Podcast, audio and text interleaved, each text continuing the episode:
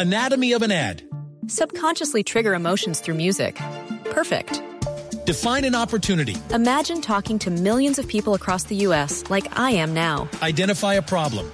Creating an audio ad is time consuming. Offer a solution. Utilize cutting edge AI. Imagine creating all that in under 30 seconds. Well, we did to create this ad. To learn more about AI in the audio industry, download the white paper from audiostack.ai. de esos ejes de trabajo donde por supuesto eh, nos pone a la industria como, como eje dentro de, de del plan de trabajo y, y, y, digamos que lo que queremos es aterrizar ese en unas propuestas puntuales pues que solo se pueden construir de la mano con, con nuestras empresas, por supuesto, y, y con el gremio. Hay, hay un escenario que ustedes han planteado siempre desde FEDESOF y es una cifra que es, es, permanente en las conversaciones en Colombia y que, insisto, ha surgido desde el gremio de ustedes y es la necesidad de tener, eh, de superar esa brecha de talento TIC. Son más o menos eh, 70, 90 mil, corríjame usted por favor, Jimena, personas que se están necesitando en las empresas de tecnología hoy y que no es fácil encontrar. Una cifra que además ustedes han puesto en perspectiva y que dicen que va a crecer. Y el reto probablemente de este gobierno en tema de formación va a ser lograrlo. Con esa inversión que quiere hacer el presidente Petro eh, de nuevas universidades, la oportunidad sería que muchas de esas universidades se enfoquen en esas carreras para la cuarta revolución industrial. Eh, sí, Juan, pero no solamente eso, sino también nosotros necesitamos una interlocución muy directa y muy importante con el Ministerio de Educación. De hecho, eh, la semana pasada estuvimos en una discusión y que fue invitado, pues nos invitó el, el, senador electo David Luna a tener una discusión en torno a esa necesidad también de plantear STEM como base de la educación eh, dentro del país. Eh, y son muchas las aristas que tenemos que seguir trabajando. Definitivamente a nosotros la llegada de esa inversión extranjera eh, pues ha tocado la industria porque eso ha generado que la rotación de talento sea mucho mayor y que los salarios de este talento también suban. Eh, son unos retos grandísimos para nuestras empresas. Entonces, lo que creemos es que si no, sin el trabajo del gobierno, sin un trabajo del gobierno decidido de verdad por trabajar en esas habilidades que nos faltan para suplir esa, ese talento que cumple pues con todas las necesidades de la cuarta revolución industrial y de las industrias 4.0, pues no lo vamos a lograr. Nosotros como federación, por supuesto, tenemos un trabajo súper articulado en cerrar esa brecha en cantidad, calidad, eh, pertinencia, corto, mediano y largo plazo, pero definitivamente necesitamos una articulación súper importante del Ministerio de Tecnologías y del Ministerio de Educación y del gobierno para que eso sea una realidad.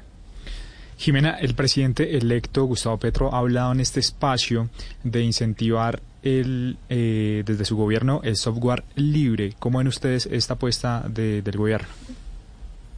Para nosotros el tema de software libre nunca nunca hemos estado ni en contra ni a favor del software libre. Creemos que, por supuesto, darle una prioridad eh, al software libre genera eh, dificultades para, para, para, las empresas.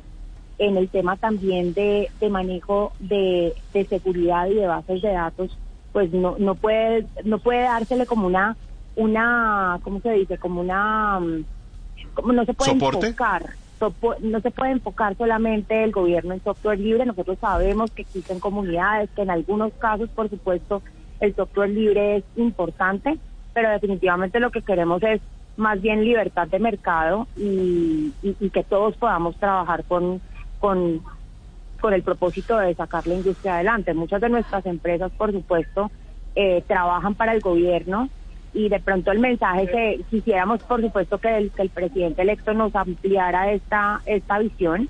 Yo entiendo que solamente en algunos casos, pero sí quisiéramos como ahondar este tema porque solamente limitar el software libre para nosotros pues sí es una amenaza como, como industria. Claro.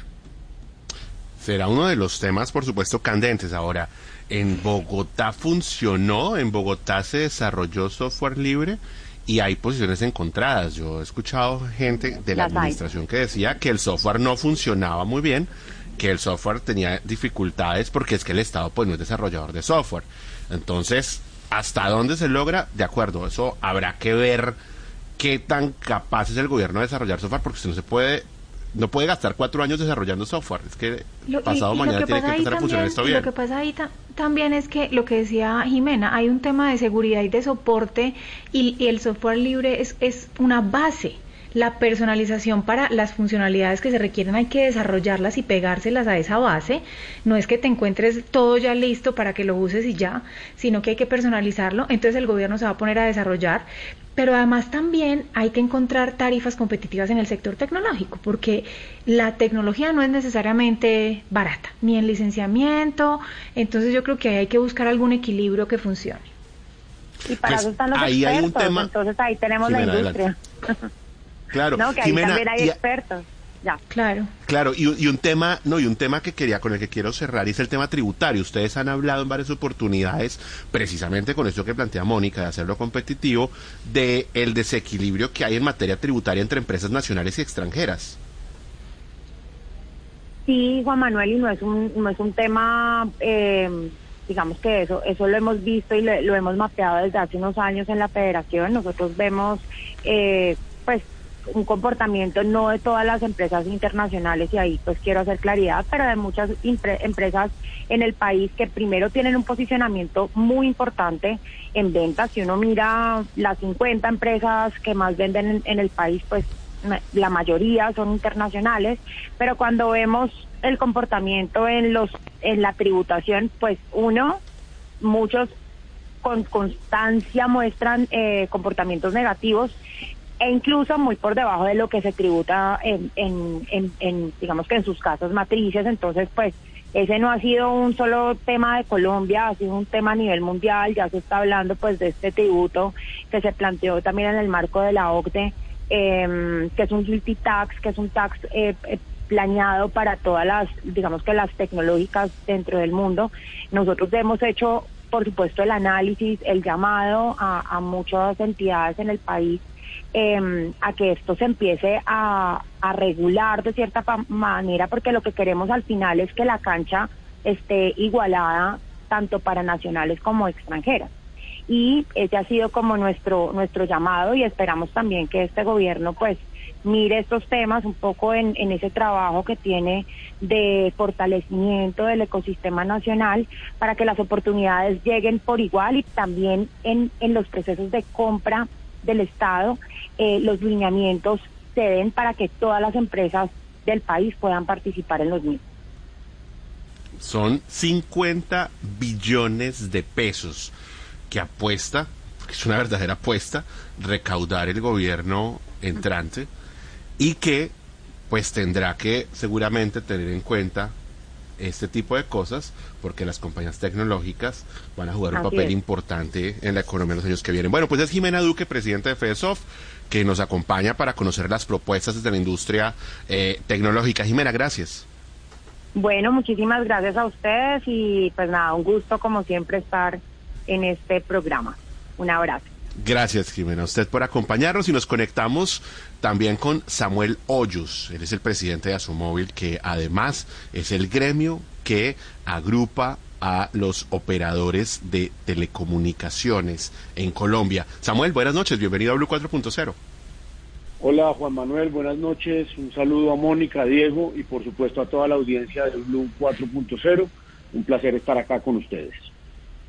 Gracias por acompañarnos. Bueno, eh, la llegada del presidente electo Gustavo Petro pues pone sobre la mesa temas de agenda importantes para los próximos cuatro años que pasan por conectividad, por la calidad del servicio de los operadores de telecomunicaciones. ¿Qué propuestas han elevado ustedes desde el gremio? A ver, Juan Manuel, este es un sector eh, de la economía que es, eh, digamos, tiene un matrimonio a largo plazo con el país. Nosotros eh, vamos más allá de la coyuntura, queremos que sean políticas de Estado las que le permitan a los colombianos desarrollar la industria de telecomunicaciones y por supuesto hemos enviado al nuevo gobierno una serie de recomendaciones primero la disposición a trabajar conjuntamente con, con la administración del doctor Gustavo Petro para seguir avanzando en los planes de conectividad y en las inversiones que hacemos en Colombia, que la industria hace en Colombia. Eh, lo primero que necesita esta industria, como cualquier otra, es seguridad jurídica. Eso es lo primero, reglas del juego estables, eh, leyes que permanezcan en el tiempo, que tengan vocación por lo menos de permanencia en el tiempo, y una regulación técnica, que no sean regulaciones caprichosas, eh, con, digamos, que, que evite el Congreso de la República, en este caso legislar con buenas intenciones y más bien eh, haya una regulación con análisis de impacto normativo y con evidencia donde ha funcionado en otros países. Entonces, eso es lo primero, seguridad jurídica. Y segundo, es otra cosa muy importante, estimular las inversiones. La inversión en, este, en esta industria y la inversión en infraestructura de telecomunicaciones viene 100% del sector privado.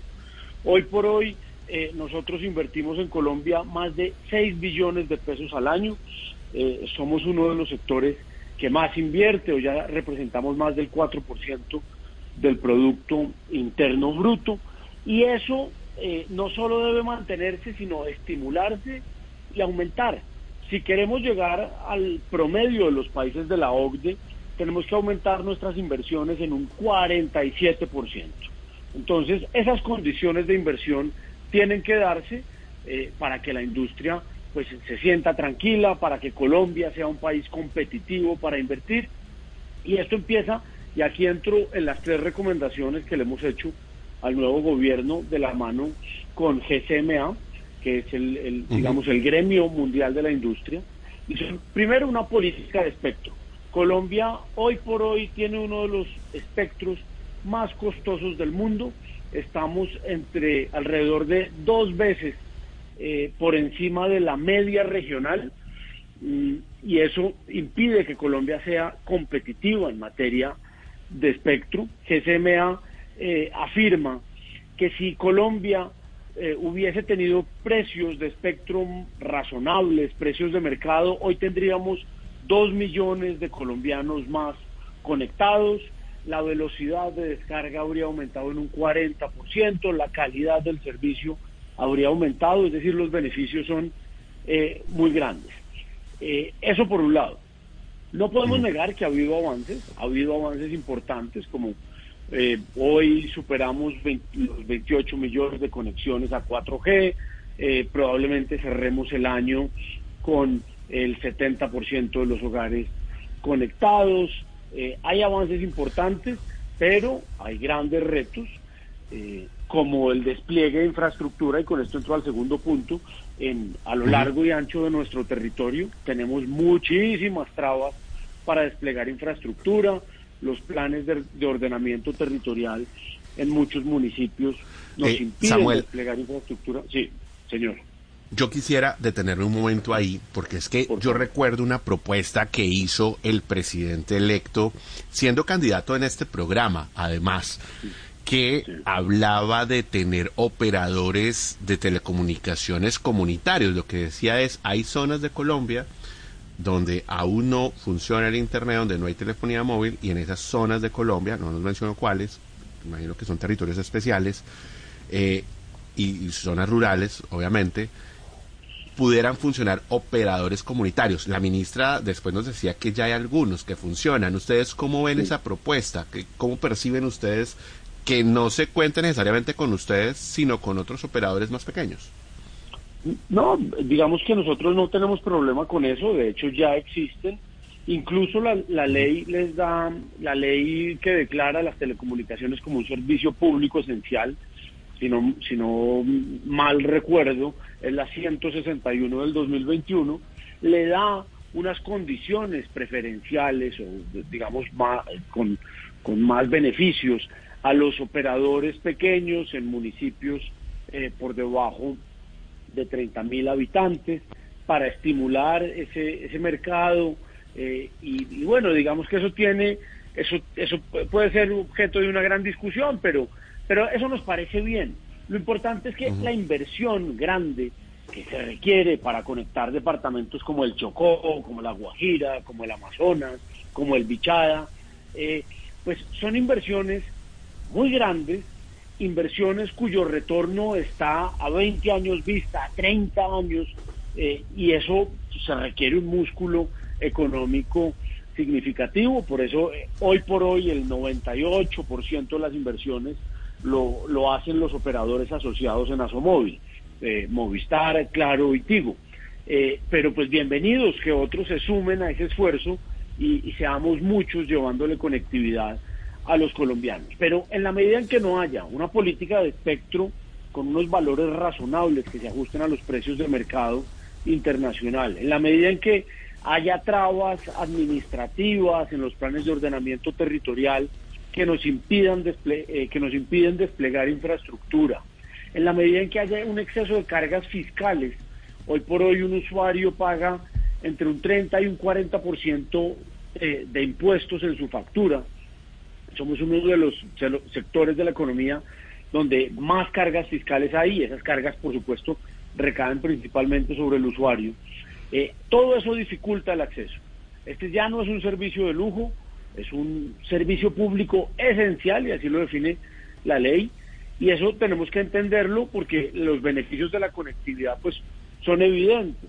Hay un estudio de Raúl Katz que indica que si nosotros aumentamos un 10% la penetración de Internet, fácilmente podríamos jalonar un crecimiento del Producto Interno Bruto hasta de un punto porcentual.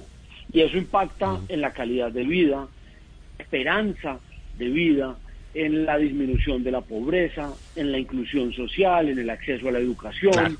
Eh, bueno, los beneficios son, son evidentes y ustedes los conocen mejor que nadie, pero por eso esto tiene que ser una política de Estado y no puede ser un tema, digamos, de coyuntura simplemente eh, eh, electoral. Pero estas, estas recomendaciones que le hemos hecho al gobierno del presidente Gustavo Petro, Samuel. pues se pueden llevar a cabo. Sí, señor. Sí, Samuel, ¿qué tan factible o cómo ven ustedes esa propuesta del presidente electo de traer un satélite para llevar Internet a estas zonas apartadas?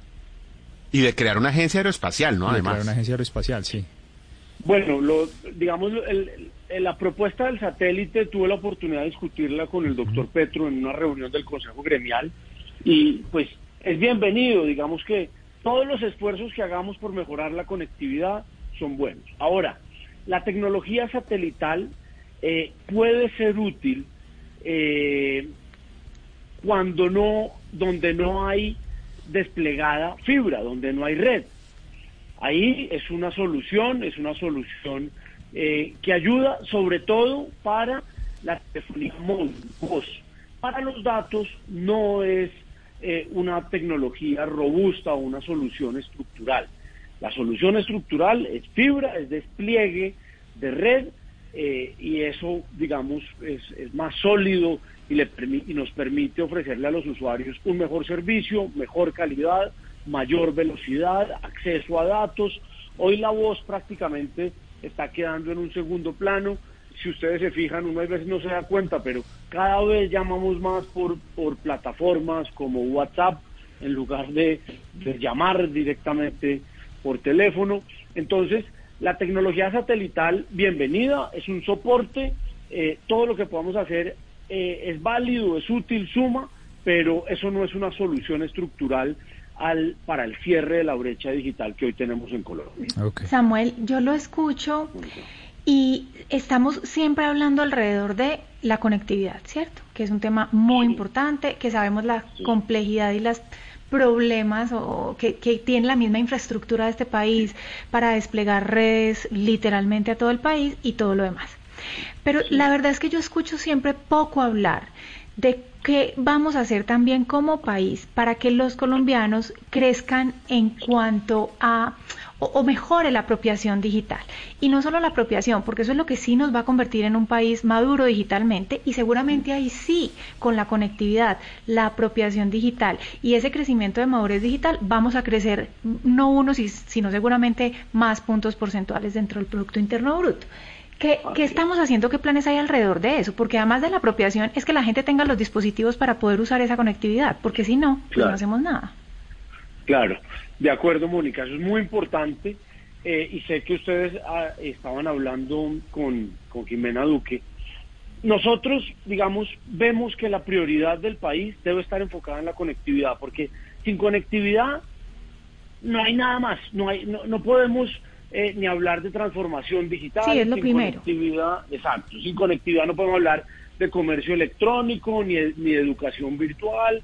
Es decir, la conectividad es el insumo, es la materia prima, es el tubo a través del cual llevamos el servicio. Después, convertir ese servicio en, en, en otras, eh, digamos, en otros servicios con un valor agregado, pues eso también es importante y hay otras industrias dedicadas a ello y tenemos que estimularlo. Hoy el FUTIC recibe más de 2 billones de pesos al año eh, que pagamos los operadores eh, en contraprestación al Estado por el uso del espectro, por otros, eh, por otras obligaciones que adquirimos y de esos recursos, pues se utilizan para varias cosas, acceso, soluciones de acceso universal, eh, de última milla y también de apropiación y de transformación digital, de capacitación a los jóvenes en las regiones, de acceso a los terminales móviles o a los computadores para que puedan acceder a la conectividad,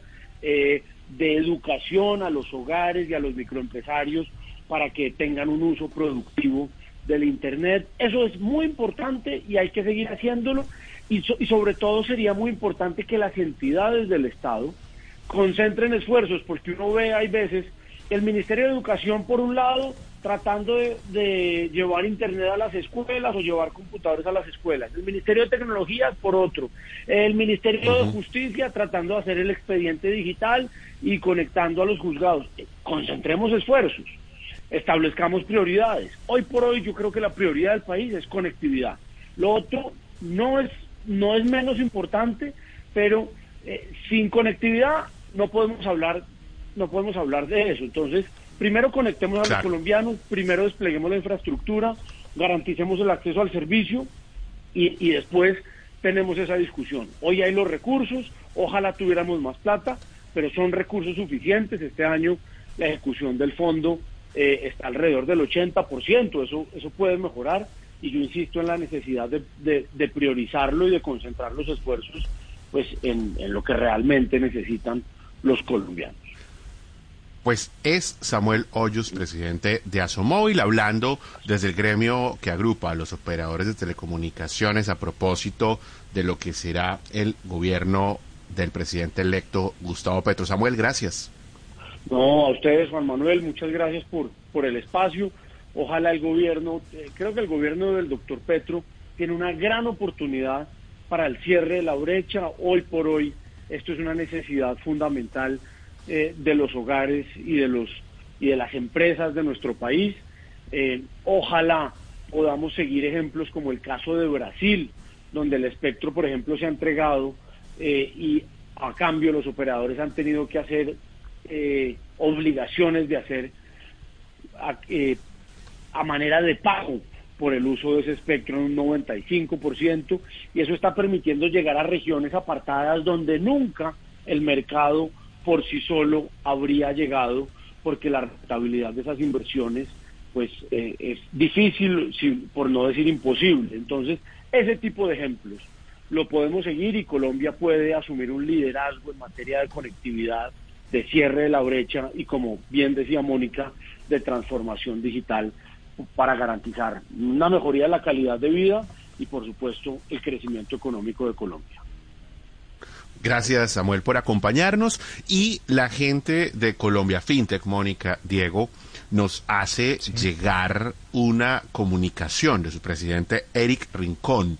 Este es el gremio de las plataformas de servicios financieros digitales. Ellos han extendido cinco solicitudes que les hacen a, eh, digamos, quienes ha- harán parte de la cartera de las TIC y particularmente el presidente electo Gustavo Petro.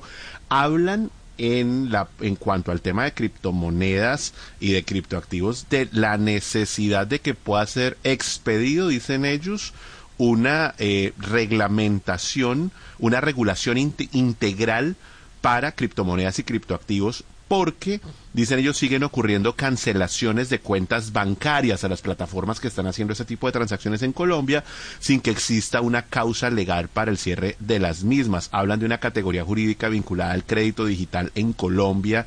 Eh, que es necesario que se cree con urgencia. Hablan del open banking, eh, dicen que se necesita una norma que no solamente habilite este tipo de proyectos que permiten compartir datos de los consumidores financieros, contando con su autorización obviamente y con la guía de la protección de protección de los mismos, sino que procure que estos desarrollos sean obligatorios, graduales, progresivos y que involucren a todos.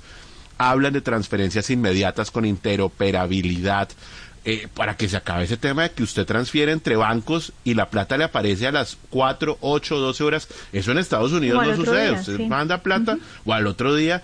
O sea, eso no tiene sentido, tiene razón de ser cuando la tecnología permite que usted gire la plata entre bancos y eso pase ya, y menos con cobros adicionales. Eso hay que acabarlo. Y el problema es que las fintech están listas para acabarlo, pero hay unas regulaciones que están pensadas para la banca tradicional que le hacen daño al usuario. Así que pues son las propuestas que también hace Colombia FinTech. Usted lo ha dicho, Mónica. Conectividad por un lado, que es la voz de Asomóvil, que nos acaba de acompañar eh, con Samuel Hoyos y quienes generan valor con esa conectividad con el Internet, la industria nacional de software, con FedeSoft, las fintech aquí presentes. Son múltiples temas los que hay que atender. Entonces, eh, no podemos hablar de un crecimiento, un desarrollo de un país solo con un lado de la película trabajada. Creo que hay cosas en paralelo que tienen que avanzar. Muy bien, ahí está. Pues esa fue nuestra conversación con los gremios del sector TIC en Colombia a propósito de lo que será el gobierno del presidente electo Gustavo Petro. Ya regresamos. Ya regresamos con Blue 4.0. ¿Estás buscando una nueva y gratificante carrera? Entonces tenemos algo para ti. Únete a Sherwin Williams y comenzarás una carrera como miembro de un equipo que respalda tu crecimiento. Actualmente necesitamos repartidores, asociados de... Anatomy of an ad. Subconsciously trigger emotions through music. Perfect. Define an opportunity. Imagine talking to millions of people across the U.S. like I am now. Identify a problem. Creating an audio ad is time consuming. Offer a solution. Utilize cutting edge AI. Imagine creating all that in under 30 seconds. Well, we did to create this ad. To learn more about AI in the audio industry, download the white paper from audiostack.ai.